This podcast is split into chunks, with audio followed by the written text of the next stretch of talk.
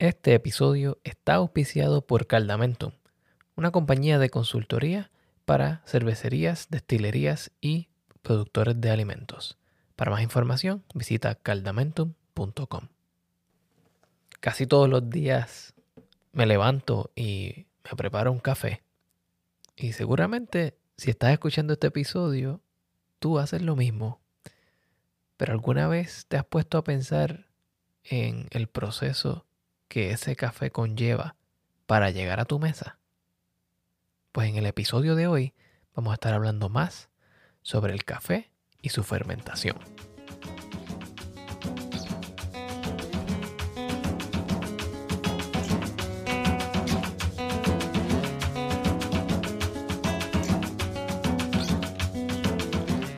Bienvenidos a The Food Engineer Podcast, un podcast dedicado a la exploración de alimentos y bebidas fermentadas.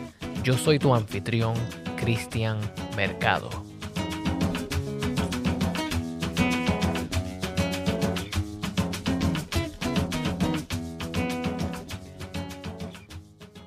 Bienvenidos al episodio número 25 de The Food Engineer Podcast. En el día de hoy vamos a estar hablando sobre el café y no solamente sobre el café como bebida, sino el proceso que conlleva hacer café y más aún sobre la fermentación del café. Claro, por si no lo sabías, te adelanto que el café es un producto fermentado. Y si bien el café es un producto muy común en nuestra mesa, tenemos que mirar hacia su historia para entender cómo llegó a nosotros y para poder hablar más sobre su procesamiento. El café es básicamente la semilla de un fruto de la planta Coffea arábica, pero existen otros tipos de variedades de esta planta y también subespecies que se cultivan en distintas partes del mundo.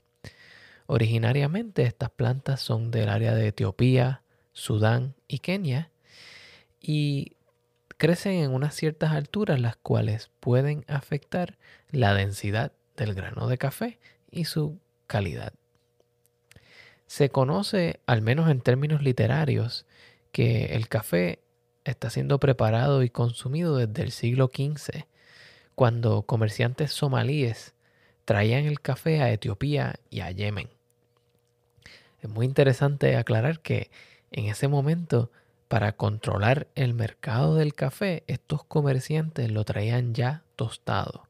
Así que no se vendía lo que se llama como el café verde, que es un café seco sin tostar. No se, no se producía y no se vendía para asegurarse de tener un control sobre la plantación y el recogido del café. Ya eso del siglo XVI, el café había llegado a todo el Medio Oriente. Y podemos también encontrar literatura en la cual se menciona que fue introducido a Europa en Hungría para allá para el 1526 en la batalla de Mohacs. Y de ahí se fue regando por toda Europa. Para 1645 se abre un café en Venecia. Y en estos tiempos, pues Venecia era más como un reinado.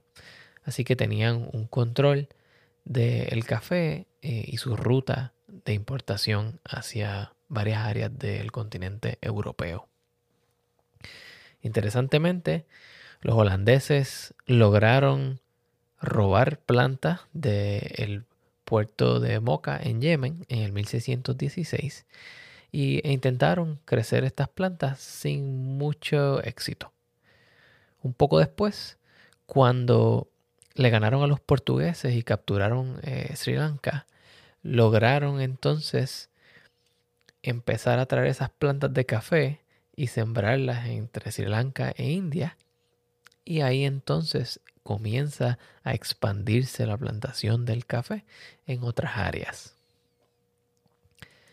Para 1714, el, el rey francés Luis XIV obtuvo una planta de café como regalo. Y Matthew Gabriel de Clue, que era un navegante, quería traer una planta de café a Martinica porque el clima tropical podía ser de buen uso para la, siembra del café. Sin embargo, su pedido fue denegado, pero aún así él logró conseguir un esqueje aparentemente de esta planta y logró traerlo hacia el Caribe, donde eventualmente se regó por todo el Caribe y creó una industria del café. Hay mucha más historia sobre el café, sobre cómo la esclavitud fue utilizada para recoger el café y crear grandes cantidades de dinero para los hacendados. Pero eso es un tema que no vamos a tocar aquí, sino que vamos a enfocarnos en su procesamiento. El proceso de obtener el café comienza con su cultivo. En el caso de Puerto Rico, se conoce que la región de la altura eh, tiene un ambiente más idóneo para su cultivo. Normalmente el café de alta calidad es crecido en la sombra, debajo de árboles grandes, eh, o mejor dicho, semisombra, donde tiende a generar un producto de más alta calidad. Luego el café es recogido a mano. Las semillas de café que están maduras tienden a cambiar de un color verde a un color rojo y entonces los operadores o los empleados que están a cargo del recogido escogen solamente aquellos frutos que estén maduros. Luego de ahí se pasa a la limpieza y el despulpado. En el despulpado se le saca la corteza exterior de la semilla para entonces exponer eh, la parte interior que incluye el mucílago y el pergamino. Este mucílago, también conocido como baba, tiene que ser removido para poder secar la semilla del café. Para removerlo se lleva a cabo un proceso de fermentación. El café puede ser fermentado de tres distintas maneras, seco, semiseco y mojado. Y entonces ocurre una fermentación por unas 24 a 48 horas. Luego de que se fermenta el café es lavado para remover el producto de la fermentación y exponer entonces la semilla con su pergamino. Este café luego de lavado es secado hasta que llegue a un 11 a 12% de humedad para evitar que la actividad microbiana continúe y así evitar que se dañe el producto. Este café una vez seco es almacenado hasta que es utilizado para el tueste. Y ya este café tostado es el que nosotros utilizamos en nuestro desayuno. Pero yendo de nuevo al área de la fermentación o el paso de la fermentación, tenemos que entender por qué la fermentación es tan necesaria. Y es para la remoción del mucílago o la baba y el pergamino. Este mucílago contiene polisacáridos, o sea, azúcares complejas, celulosa y almidón. Y los microorganismos que llevan a cabo la fermentación en el café, que son normalmente levaduras, bacterias y hongos, producen enzimas, alcoholes y ácidos que ayudan a degradar este mucílago. Pero a su vez dejan un trazo de productos de su fermentación que impactan directamente el aroma del café una vez es tostado. Al cabo de 24 o 48 horas, como mencioné anteriormente, este café es lavado para remover los remanentes de este mucílago y entonces es secado. Pero, ¿qué hay ahí? Bueno, existe una variedad muy alta de microorganismos que han sido identificados como que toman parte en esta fermentación. En un artículo científico que describe los microorganismos presentes durante la fermentación del café, se identificaron sobre 50 especies de microorganismos distintos. Varios investigadores han intentado crear combinaciones de estos microorganismos y venderlos comercialmente para que los productores de café logren una fermentación que sea controlada pero que también cree un producto que sea más consistente. Algunos de los microorganismos que pueden ser encontrados en estos cultivos comerciales incluyen Pichia fermentans, Saccharomyces, como el, el microorganismo que es utilizado en la producción de cerveza y vino, eh, Saccharomyces cerevisiae, Candida parapilosis y Pichia guillermondi. Sin embargo, en el cultivo de café natural, donde se hace esta fermentación por medio de los microorganismos que ya están presentes, ya sea en el café o en el ambiente que los rodea, podemos encontrar otros tipos de especies de microorganismos como Piquia caríbica, Rondotolura mucilaginosa, eh, distintos tipos de Saccharomyces, Candida ernobi, de Baromyces hansei, entre otras. Y si quieren leer un poco más sobre este interesante artículo, pueden encontrarlo en las notas de este episodio. Pero yendo al efecto de esta fermentación y de cómo debe ser llevada a cabo, encontramos que aunque hay varios tipos de fermentación para el café, depende de la cantidad de humedad que es utilizada, en general lo más importante a ser controlado es la cantidad de tiempo de esta fermentación. ¿Cómo hacemos esto en una operación donde todo está al aire libre y no necesariamente es una operación de producción de comida como digamos una panadería donde hay unos ciertos niveles de limpieza requeridos?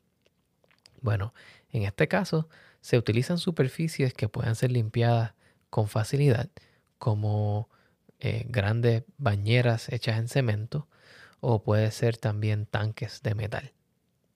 Aquí el café, una vez ha sido despulpado, se añade y se le puede añadir un poco de agua o simplemente se da el café como está y se deja fermentar.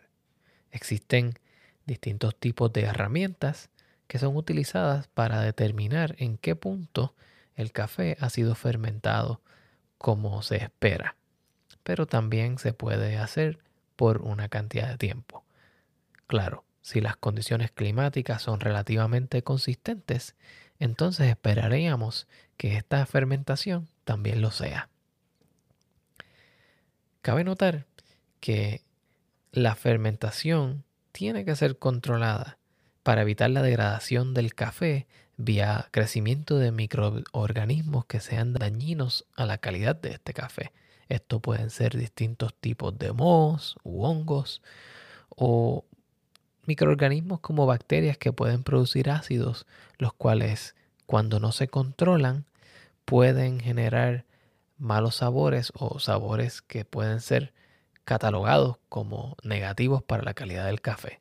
Un ejemplo de esto es el ácido butírico, que normalmente en el mundo de la cerveza lo conocemos como el que produce este olor a rancio o a vómito, pero que en el café se desarrolla como un sabor a cebolla y puede ser detectado por el ser humano en concentraciones mayores de un miligramo por mililitro, o sea, concentraciones bastante bajas.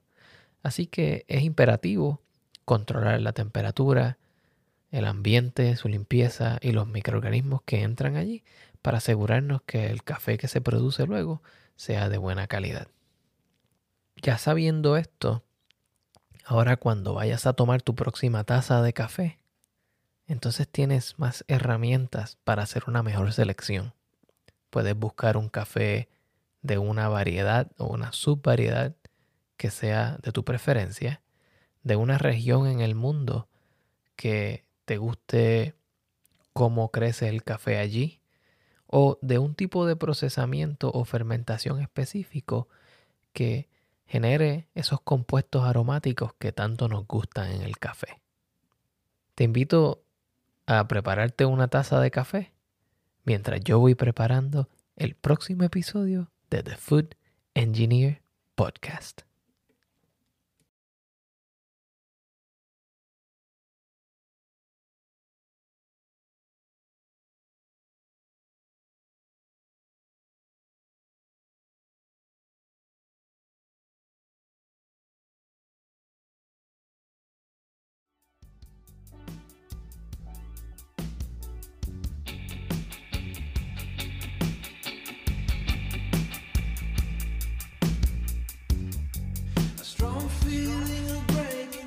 Este episodio fue producido y editado por Cristian Mercado. La música que escuchan a continuación es Time and Space Dub, The Fellow and the Realm of Echoes by Fellow Marshall, una producción del señor Pedro Lavezzari. Pueden conseguir la música de Pedro Lavezzari en Bandcamp o siguiendo el enlace en las notas de este episodio. Vayan allí y apoyen a este gran artista.